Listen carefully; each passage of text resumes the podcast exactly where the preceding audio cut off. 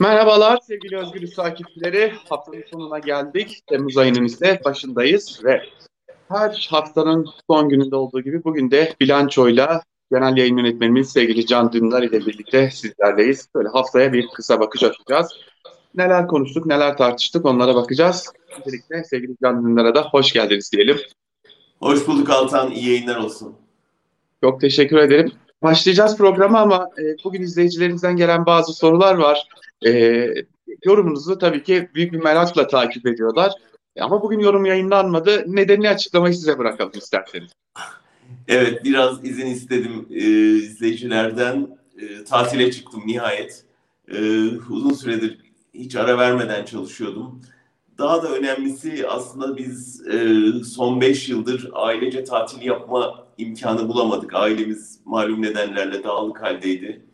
E, eşim Türkiye'de, oğlumuz İngiltere'de, ben Almanya'daydım.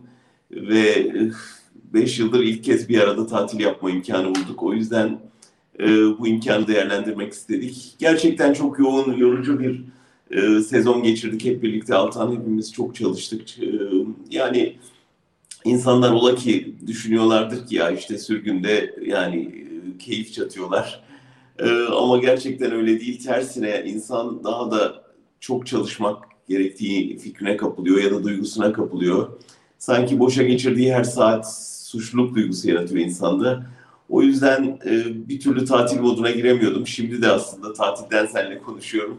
E, kolay değil ama en azından günlük yorumlara bir süre ara verip biraz kendimi, zihnimi, ruhumu yenilemeye çalışacağım. Evet, çünkü sonrasında yine e, dikkat çekici çalışmalarla geleceğinizi de biliyoruz. Onun da şimdiden küçük de olsa müjdesi. evet yani çok üzerinde çalıştık, çok yoğun çalıştığımız bir kitap çıkacak. Onun heyecanı içindeyiz. 15 Temmuz'da e, köprü belgeselimiz darbenin yıl dönümünde ZDF'de yayınlanacak. O bize heyecan veriyor. Gorki'de açtığımız sergi yakında e, turneye çıkıyor. Amsterdam'a gidecek. Onun heyecanı içindeyiz. Ve yeni bir belgesele başladık. Onun çekimlerinin heyecanı içindeyiz. E, dolayısıyla senin de dediğin gibi önümüzdeki e, süreçte çok farklı alanlarda karşısına çıkacağız seyircilerimizin. E, o zaman biraz dinlenip e, neler yapabildiğinizi görmek iyi olacak sizin açınızdan. E, hani her yayınlanmadığında soruyor izleyicilerimiz. Merak etmeyin. Hani sağlık sorunu açısından da herhangi bir yok, şey yok. Çok şükür. Da olsa yorulabiliyor yani. Aynen. Şimdi tabii böyle gülerek açıyoruz ama e, bugün acı bir e, katliamın da yıl dönümü, Madımak katliamının da yıl dönümü. Üzerinden yıllar geçti. Tabii ki zaman aşımı derken Ahmet dedenin sağlık açısından e, sorunları var, tahliye edilmesi gerekiyor derken avukatların AKP'de e, önemli konumlara gelmesi derken Madımak katliamı üzerinden yıllar geçti ama adalet hala yerini bulmadı. E, hem o katliamın olduğu yıllar açısından belki şeyiniz vardır. Bugüne dair çok küçük de olsa benzerlikler geliyor benim aslında ülkenin atmosferi açısından da ne yazık ki. E, bir de e, kişisel olarak o haberi ilk nasıl aldınız? Çünkü o dönem yine e, önemli noktalarda gazetecilik yapıyordunuz. Neler hissettiniz, neler düşündünüz o haberi aldığınızda? Ben 32. günde çalışıyordum Altan ee, ve tabii unutmuyorum Ankara bürodaydık. Ee, ve bir anda haber gelince gerçekten şok olduk. Ee, hemen hatırlıyorum Çiğdem Anat arkadaşımızı görevlendirdik hemen oraya gitmesi için derhal yola çıktı ve biz de e, gidenlerden arkadaşlarımız aracılığıyla haber almaya çalışıyorduk ama gelen haberler gerçekten çok ürkütücüydü. E, zannediyorum bu, bu görüntüler hepimizin zihninde feci bir şekilde yer etti. Ve e, hani şeriat diyorlar ya şimdi şeriat işte yanlış kullanılıyor, kötüye kullanılıyor. Aslında şeriat işte din için şöyle önemlidir, böyle önemlidir. Bizim hakkımızda şeriat deyince artık hep bu görüntüler geliyor. Yani o, o meşhum e, Temmuz gününden beri e, şeriat isteriz diye haykıran kitlelerin bir otelde e, kıstırdıkları bir avuç aydın insanı yakmak için yaptıkları girişimin adına dönüştü şeriat. Bu şeriat içinde, Türkiye içinde hepimiz için utanç meselesi belki ama ne yazık ki öyle. Bugün bir e, burada çok değer verdiğimiz bir arkadaşımız var Gülbeyaz. Onun bir tweetini gördüm. Gerçekten çok anlamlıydı Yani bu hani öldükten sonra yakılma adeti var. Ee, onu kimilerine göre şeytan adeti, kimilerine göre Hristiyan adeti diye lanetliyorlar. Yani ölülerin yakılması dinen e, günah ama dirilerin yakılması şeriata uygun gibi bir manzara çıkıyor ki ne kadar hazin bir şey. Çok e, sadece orada boğularak ölen insanlar değil, e, orada açılan büyük yara ve oradan e, bu ülkede aslında nasıl derin bir potansiyelin olduğu, e, nasıl bir aydın düşmanlığının istendiğinde kolaylıkla kıvılcımlanabileceği ve daha da önemlisi işte çok güvenilen güvenlik güçlerinin e, nasıl bir anda onlara kapıyı açıp hadi buyurun yakın diyebileceğinin göstergesiydi. Çok şey öğrendik, acıyla öğrendik ve o yüzden de her yıl acıyla anıyoruz. Evet, ben bugün e, katledilenlerin fotoğraflarına, isimlerine baktım e, ve görebildiğim tek şey her biri ayrı ayrı hayatta olsalar ülkenin birçok alanında katkı sunabilecek, kültürel alanda, sanatsal alanda, e, siyasal alanda katkı sunabilecek, inanılmaz şeyler üretebilecek insanlar olduklarını da görüyoruz. Kurtulanların da, son anda kıl payı kurtulanların da aslında yine öyle insanlar olduğunu görüyorum.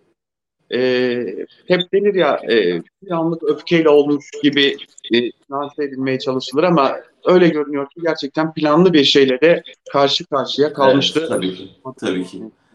Hala ben iyi bir iyi bir sinema filminin yapılmaması, hala ne bileyim güçlü birkaç dünya operasyonunda bu konunun dile getirilmemesi e, gibi şeyleri yadırgıyorum hala yani. E, şimdiye bütün dünyanın bugünü özel olarak anıyor olması gerekirdi diye düşünüyorum. E, yeterince o insanlara layık bir ses çıkaramadık diye de üzülüyorum doğrusu. Ne yazık ki, ne yazık ki. Aslında az önce söylediğim gibi bugün de ülke çok farklı bir noktadan geçiyor dedik. Buna dair birkaç şey soracağım size. Çünkü geçtiğimiz gün yorumda e, biraz kapısını araladınız aslında. Bir takım duyumlar, bir takım e, analizleriniz de var sizin. E, Sedat Peker vazgeçmiyor dediniz aslında yorumunuzun başlığında da. Hem o yorumunuzu açmanızı isteyeceğim bu iş nereye gidecek? Sizin izleniminiz ne, duyumlarınız ne sormak isterim açıkçası. Ben de ilk günlerdeki, ilk videolardakine göre sonra doğru e, Peker'in aslında çok daha başlangıçta başladığı noktadan başka bir noktaya doğru e, gitmeye başladığını sezdim ve özellikle durmasından sonra tweetlerle devam ediyor olması düşündürdü beni. Yani önce şu tahlilleri yapalım. Bir, e, Sedat Peker bir defa içeriden bilgi veriyor. Yani bu bizim için çok önemli. Biz bunları zaten biliyorduk diyen meslektaşlarımızı görüyorum. Hayır bilmiyorduk. Yani buradaki birçok ismi yeni duyduk, birçok ilişkiler anı yeni duyduk. Türkiye'nin narkoz e, alışverişindeki yeni yerine dair çok şey öğrendik. Dolayısıyla az uz değil yani genel olarak devletin kirlendiğini biliyorduk, devletin ele geçirildiğini biliyorduk ama isim isim böyle bir organizasyonun ele verilmesiyle ilk kez karşılaşıyoruz. Bu açıdan önemli.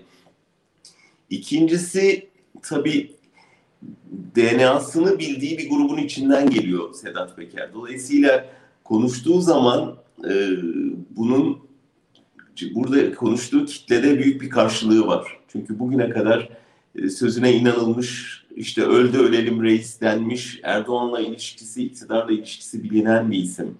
O yüzden hani e, onun söylediğiyle bizim söylediğimiz yani ben MİT tırları e, cephane taşıyordu, silah taşıyordu dediğimde o cenahta yaratacağı inandırıcılıkla onun benim konvoyumu kullanarak El Nusra'ya silah naklettiler demesi arasında elbette bir fark var. Çünkü o bizimkini işte vatan hainliği vesaire sayan bir kitle o söyleyince durup düşünmeye başladı. Ee, hani Sadat bunu niye yapıyordu? Hani Türkmenlere gidiyordu? Diye soru işaretleri oluşmaya başladı. Ama bence bütün bunların ötesinde siyasi alanda asıl önemli olan Peker'e devlet içinden bilgi sızdırılıyor olması. Bunun işaretlerini giderek daha fazla görmeye başladık. Yani kolay kolay e, elde edilemeyecek kimi bilgilerin Peker aracılığıyla ortaya çıkmaya başladığını görüyoruz. Bunlar işte bazen İçişleri Bakanı oluyor, bazen bir bürokrat oluyor, bazen bir askeri yetkili, bazen bir yargı e, yetkilisi oluyor. Buradan şunu anlıyoruz ki özellikle istihbaratta, Milli İstihbarat Teşkilatı içinde ama muhtemelen ordu içinde, polis içinde, bürokrasi içinde Peker gibi düşünen, Peker'in konuşmasından memnun olan, Peker'i teşvik eden, Peker'i e, istihbaratla destekleyen kesimler var. Şimdi o zaman konu başka bir boyuta geçiyor. Çünkü buradan itibaren artık Peker'in e, işte ailesinin başına gelen, kızının başına silah dayanmasından, eşinin odasının dayanmasından kaynaklanan bir kişisel husumet olarak e, sunulmaya çalışılan şey aslında bizim belki derin devlet diyebileceğimiz bir dönem Peker'in içinde yer aldığı bir yapılanmanın yavaş yavaş Erdoğan aleyhine bilgi sızdırmaya başlaması anlamı taşıyor. Şimdi buradan itibaren başka bir sayfa açılıyor. Demek ki e, biz bugüne kadar ne düşünüyorduk? Erdoğan her şeye hakim, her şeyi kontrol altında tutuyor. İşte Sadat'ı kurdu, kendisine bir bekçi örgütü kurdu. E, orduda büyük bir tasfiye yaptı. Polis teşkilatını tamamen soyluya bağladı. Dolayısıyla bütün çıkışları kapattı gibi görünüyordu. Şimdi ne görüyoruz?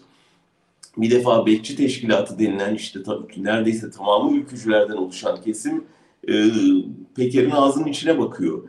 Sadat denilen yapılanmayı e, Peker bir şeyiyle, e, bir videosuyla aslında ne iş yaptığını ortaya koydu. E, orduda işte şimdi 30 Ağustos geliyor, ne tür bir yeniden yapılanma olacak göreceğiz ama orada da e, elinde çok bilgi olduğunu tahmin ediyoruz Peker'in. Ve Soylu'ya yaptığı müdahalelerle aslında polis teşkilatının da çok e, kafasını karıştırdığını düşünüyorum. Ben çünkü Soylu'yu gerçekten insan içine çıkamaz hale getirmeye başladı. Soylu fotoğraflara girmiyor son dönemlerde. Ortalıkta gözükmez oldu ve gerçekten o dokunulmaz görünen kişiyi bir anda e, neredeyse her hakareti yapabileceği bir insana dönüştürdü.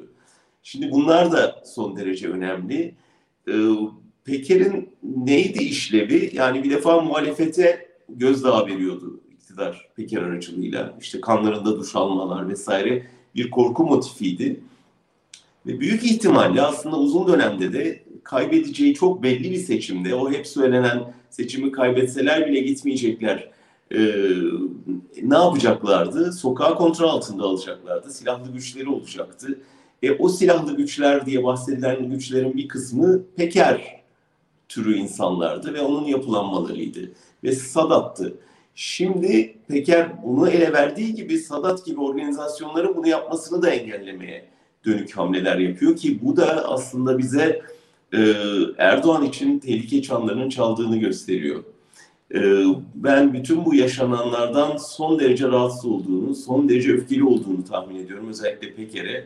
Çünkü aslında Soylu'ya e, saldırırken Soylu'nun e, kim tarafından kontrol edildiğini çok iyi biliyor. En iyi o biliyor ve biz de hepimiz biliyoruz. Dolayısıyla orada e, Tayyip abiyi kolluyor gibi yapmakla birlikte aslında Soylu'ya söylediği her sözün saraya gittiğinin çok iyi farkında Peker.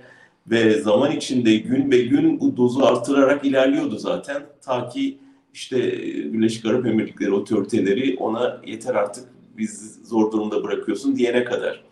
Şimdi benim tahminim ya ülke değiştirecek ya da bir şekilde o videoları çekmeye devam etmenin bir yolunu bulacak. E, otoriteleri ikna etmeye çalışacak. Ama bu devam ederse gerçekten Erdoğan için çok son derece zor, e, daha zor günlerin yaklaşacağını görmek mümkün. Ben özellikle e, aktardığınız bir noktanın altını bir kez daha çizmek istiyorum. Ee, özellikle sol cenahta ya da muhalif cenahta ya biz zaten bunları biliyorduk gibi bir izlenim var ama gerçekten de verilebilecek cevap. Evet isimlerin varlığını biliyoruz ama isimlerin birbiriyle olan ilişkisini, isimlerin nerelerde konumlandırdığını gerçekten bilmiyorduk. Biliyor olsaydık zaten bugüne kadar haber haberlerimizde yer alırdı bunlar. Evet. Ee, geçtiğimiz gün işte Sedat Peker'in attığı ile Cihan Ekşioğlu, Burak Kılıçlılar gibi isimlerin, Zekeriya Öz gibi isimlerin e, tamamının bir kısmını tırnak içerisinde FETÖ'cü olarak anılan, bir kısmının başka şekilde anılan isimlerin aslında bir yerde nasıl bir arada olduklarını, ortaklıklarının olduğunu, çalışmalar yürüttüklerini, yani Ekşioğlu'nun savunma sanayinden hem ihale aldığını hem de savunma sanayi başkanı Demir'i otelinde nasıl ağırladığını aslında Sedat Peker'in açıklamaları sayesinde biz öğrendik. Başka hiçbir şey değildi bu. Ee, o yüzden e, Sedat Peker'e e, kutsiyet atfetmemek gerekiyor. Bunu bu hatayı yapanlar var. E, ama ya biz bunları biliyoruz zaten deyip küçümsememek de gerekiyor sanırım. Siz ne dersiniz? Kesinlikle ben şimdi bize düşen bir şeyler olduğunu düşünüyorum. Yani şimdi savcıları göreve çağırma e, safiyeti diyeceğim devam ediyor. Ama bunu yapmak yerine meclisten de çok mutlu olmamak lazım. Ama bence muhalefet partileri en azından 2-3 muhalefet partisi bir araya gelip bir araştırma komisyonu kurabilirdi. Tabii ki işte Peker adı onları da korkutuyor. Yani Peker'in e, öne attığı iddiaların peşine takılmış gibi olmak istemiyorlar ama şunun haberini alıyorum. Yani Peker e, İyi Parti ile ve CHP ile dolaylı haberleştiğini e, Ankara'dan öğrenebiliyoruz. Bazı milletvekilleri aracılığıyla daha önce Meral Akşener'le arasının iyi olmadığı biliniyordu. Onunla barıştı. CHP'den bazı milletvekillerine işte e, aracılar aracılığıyla bilgi aktardığı vesaire gibi söylentiler geliyor kulağımıza. E, ama burada kalmaması lazım. Ortada cinayet iddiaları var. Yani devlet Kıbrıs'ta bir gazetecinin öldürülmesini emretti diyor. Şimdi yani burada artık bunun araştırılmayacak da ne araştırılacak? E, yani söyleyeceğim şu aslında kimse yapmıyorsa bizlerin yapması lazım Altan. Yani bizim bu konuya kafa yoran gazetecilerin bir araya gelip mümkün olduğunca uluslararası bir şeyi de alıp, uluslararası gazeteci, e, deneyimli gazeteci meslektaşlarımızı da alıp, bu işte narko ticareti bilenler var, Venezuela'yı çok yakından takip edenler var. Bütün bu ilişkiler ağını dışarıdan e, görenler var, işin Amerika'ya uzanan boyutlarını görenler var. Onlarla birlikte bu iddiaları tek tek ele almamız, yani bir grup gazetecinin bir araya gelip bütün bu iddiaları bir döküm halinde ortaya çıkarması, sonra işte onları ciddi bir e, gerçeğe uygunluk testinden geçirmesi ve giderek tek tek o insanlarla ilgili bilgileri birleştirmesi, derinleştirmesi ve genel manzarayı ortaya çıkarması ve bu gerçekten büyük bir fırsat. Susurluk'ta kaçırılmış bir fırsat tekrar e, Türkiye'nin gündemine geldi. Bunu yapmamız gerekiyor. Yani araştırmacı gazeteciler için aslında eşsiz bir fırsat var. İçeriden bilgi veren bir tanık var, içeriden belge veren bir tanık var bir ilişkilerle ilgili bir sürü isim geçiyor ortada yavaş yavaş insanların aklı karışmaya başladı. Halbuki tümüne baktığında bir ilişkiler ağı çıkıyor ortaya ve aslında tek merkezden koordine eden bir çıkar e, ilişkileri bütün bunlar. Dolayısıyla hani bunu ortaya koyup kamuoyunun önüne çıkarmak e, eğer meclis yapmıyorsa, eğer savcılar yapmıyorsa kamu adına gazetecilere düşer diye düşünüyorum. Ee, şöyle bir kısa bir şey anlatmak istiyorum. Geçmiş malum HDP milletvekili Erol Katırcıoğlu bir e, beyanat vermişti. Bu beyanatı tartışılmıştı. Biz de Ankara kulisinde e, ne demek istediği diye sormak için kendisini aramıştık. Kendisi bize şöyle bana şöyle bir hikaye anlatmıştı. Yanlış hatırlamıyorsam Peru'da Channel N'in e, hikayesini e, yolsuzluklarla ilgili, çeşitli ticaretlerle ilgili videoların ortaya çıktığını ama medyanın bunu yayınlayacak cesaretinin olmadığını söylüyordu. Ve e, Channel N adlı bir kanal bunu yayınlamaya başlıyor. Yayınladıktan sonra kanal kapanıyor. Kanal kapandıktan sonra sivil toplum kuruluşları e, bunu billboardlarda, sokaklarda gezdirmeye başlıyorlar bu görüntüleri ve eninde sonunda soruşturmalar açılıyor ve ülkenin e, devlet başkanı ülkeyi terk etmek zorunda kalıyor. Bunu şundan dolayı söylüyorum. E, gazeteciliğin nedenli önemli olduğunu ya da sivil toplumun e, nedenli önemli olduğunu görüyoruz. E, burada sadece hadi hakimler, hadi savcılar göreve, hadi gereğini yapın demekte olmadığını çoğu defa gördük. Gerçekten de toplumun e, sivil kanadına çok büyük görev düşüyor ama şu bu ana kadar yerine getirebildiler mi emin değilim. Size göre yerine Hayır yani bence şu ana kadar yapılmış bir şey yok. Tekil çabalar var. Yani bazı araştırma çabaları var iyi niyetli gazeteci arkadaşlarımızın. Ee, ama bunlar yetmez. Gerçekten bir arada bir şey ortaya koymak lazım. Yani e, bütün manzarayı ortaya koyacak bir çalışmaya hemen başlamamız lazım ve e, dediğim gibi uluslararası boyutları olan bir konu bu.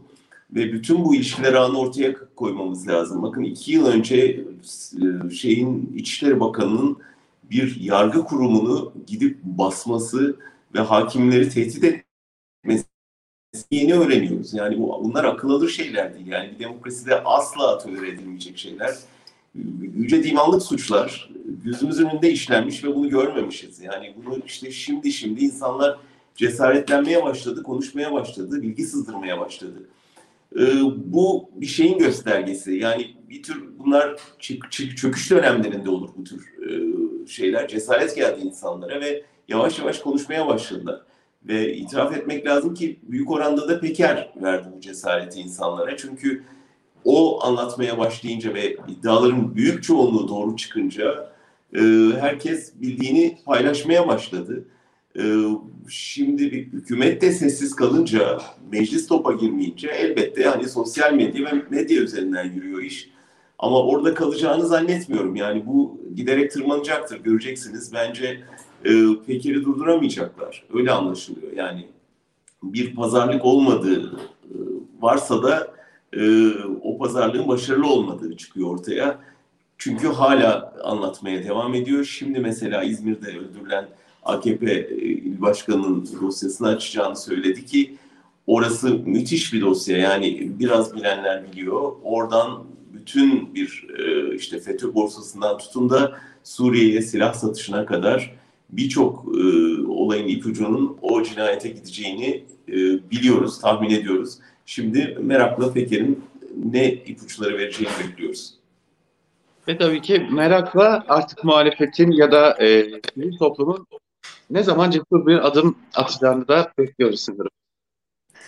Ben de sana bir soru sorayım Altan. Peki bu biraz önce açtığın HDP meselesi yani oradaki şey sonra genel başkan düzeyinde e, bir tür yalanlandı ama e, böyle bir damar var mı gerçekten HDP içinde? Yani bir tür ya hani yeniden bir barış süreci açılırsa o kapıdan elbette gireriz diyen bir e, düşünce tarzı var mı? Bu epey tartışıldı. Sen birinci elden konuştuğun için sana soruyorum. Ne gördün orada?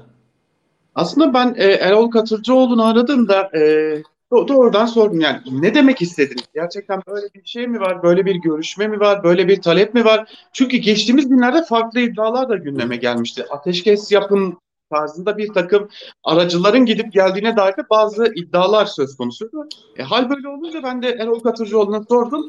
O öncelikle şunu söyledi. Benim kulağıma gelen giden hiçbir şey yok. Ben bunu tamamen bir analiz olarak söyledim. E, ama bunu destekliyorum. Bu düşmekte olan bir iktidarın, AKP iktidarının e, kurtarılması olarak yorumlanmamalı bana göre. Bunu biz fırsata çevirmeliyiz. Çünkü karşımızda bir koalisyon var. AKP'den sadece AKP'den oluşmayan e, MHP'den ve eski gelenekten gelenlerin oluşturduğu bir devlet koalisyonu var ve bu çökmek üzere. Bu çöküşte AKP her zaman olduğu gibi kendisine bir sığınak arayacak. Biz bu sığınağı fırsata çevirmeli ve Kürt sorununu belki de AKP'ye çözdürmeliyiz noktasında bir tahlil yaptığını aslında söyledi. Ama bu benim görüşüm. Kesinlikle partimin görüşü de değil. Beni eleştirenler var dedi. Fakat ilginçtir ki şunu da söylüyor. E, telefonlar aldığını, özellikle Kürt iş insanlarında yine e, illerden telefonlar aldığını ve bu telefonlarda bu çıkış için kendisine teşekkür edeceğini de söylüyor Katıcıoğlu. Ama bir kez daha altını çizelim hani çok esprilere de konu olmuştur. AKP ile HDP anlaşıyor mu, görüşüyor mu diye esprilere de konu olmuştur.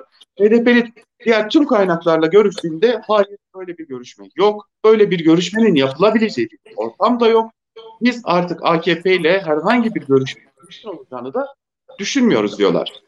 Fakat şöyle bitireyim belki sizin bunun e, bunu yorumlamanız güzel olacaktır. Muhalefetten de bir şey göremediklerinden yakınıyorlar muhalefetten bir çözüm iradesi göremedikleri için e, özellikle Kürt Kürtlere de burada bir şey izah etme noktasında sorun yaşadıklarını dile getiriyorlar. Çünkü muhalefetten yani İyi Parti ve CHP'den tamam biz bu sorunu çözeriz noktasında net bir irade beyanı gelmemesinin de kendilerini zora soktuğunu da altını çiziyorlar. Yani HDP ile ilgili tabii çok yalnız bırakıldığı kesin HDP'nin ve diğer partilerin neredeyse vebalı muamelesi yaptığını gördüğümüz zaman HDP'nin çıkış arayışlarını anlayışla karşılayabiliyoruz. Kaldı ki bu iktidar gitse bile yerine geleceklerin bir tür e, hani dişlerini bileyerek beklediklerini Süreyya Sırrı söyledi bir söyleşisinde. Dolayısıyla hani bunlar gidecek de daha iyisi gelecek ve Kürtler için yepyeni bir barış dönemi başlayacak gibi bir şeyi de beklentisi de yok. O yüzden e, bu tür demeçler çıkıyor ortaya ve hani acaba biz bu iktidarla bir daha bunu yapabilir miyiz diyen bir damar olduğu anlaşılıyor. Ne de olsa mazisinde denenmiş bir şey var. E, sonu facia ile bitmiş olsa da bir barış süreci adında ve neredeyse gerçekleşmek yolunda ciddi ilerleyen bir süreç olduğu da ortada. Ama şu aşamada Erdoğan'ın artık bu iktidarın saldırganlığını neredeyse zirveye ulaştırdığı, e, Sur diye bir mahallenin ortadan kaldırıldığı, tekrar güvenlik politikalarına dönüldüğü ve İçişleri Bakanı Soylu'nun adeta kutsandığı bir ortamda e, AKP ile yeniden barış müzakereleri yapılabilir ihtimalinin dile getirilmesi ve hatta onun içinde ya aslında Erdoğan bunu istiyor da çevresi ya da Bahçeli izin vermiyor gibi bir analizin e, buna eşlik ediyor olması elbette ya acaba böyle bir niyet yine yeni bir şey mi pişiyor söylentilerini ortaya döküyor ve bence HDP'ye de zarar veriyor. Yani her ne kadar düşünce jimnastiği düzeyinde olduğunu tahmin ediyor olsak da e, bu bence daha çok muhalefete e, bunun yolunu açacak formüller önerme, e, yollar gösterme gibi bir yaklaşımın ben daha yararlı olacağını düşünüyorum. Çünkü şu anda Erdoğan'ın en hoşuna gidecek şey herhalde kendisinin tamamen tertemiz ama çevresinin daha çok e, kirli olduğu yaklaşımının inandırıcılık kazanmasıdır. Çünkü böyle olmadığını biliyoruz. Yani şu anda ülkenin başına ne geliyorsa ülkenin başkanından geliyor. O yüzden e, artık bu söylemden uzak durmak, mümkün olduğunca bu tür fikir jimnastiklerine girmemekte yarar var diye düşünüyorum. Yani açıkçası ben şunu söyleyerek noktalamak istiyorum. Ben şu dönemde, belki de önümüzdeki birkaç yıllık dönemde de de çözüm süreci gibi bir sürecin olabilme ihtimalini dahi görmüyorum. Çünkü e, siz daha iyi hatırlarsınız. O sürecin olgunlaştırılması, o sürecin kamuoyunda kabul edilmesi bile seneler sürmüştü. Bir anda buraya getirilen bir süreç facia ile sonuçlanmıştı ki bundan sonra kamuoyunu ikna etmek o dönemden çok daha zor olacak ki. Zor olacak kesinlikle. Böylesi bir iradede Evet doğru öyle bir iradesi yok, öyle bir niyeti yok, öyle bir yönelimi yok. Tabii şunu söylemek lazım. Erdoğan son derece e, kolaylıkla pozisyon değiştirebilen bir siyasetçi. Çok pragmatist olduğu için yani dün kutsadığı Fethullah Gülen'i bir anda düşman ilan ettiği gibi ya da Kürtlerle barış isterken bir anda savaşa döndüğü gibi kardeşim Sadat'tan düşmanım Sadat'a hızla dönebildiği gibi yarın çıkıp ya biz hadi nerede kalmıştık dese şaşırır mıyız? Şaşırmayız. Ama şaşırmamak ayrı şey, o tuzağa düşmek ayrı şey. Ee, şaşırmadan tuzağa düşmemeyi öğrenmemiz lazım.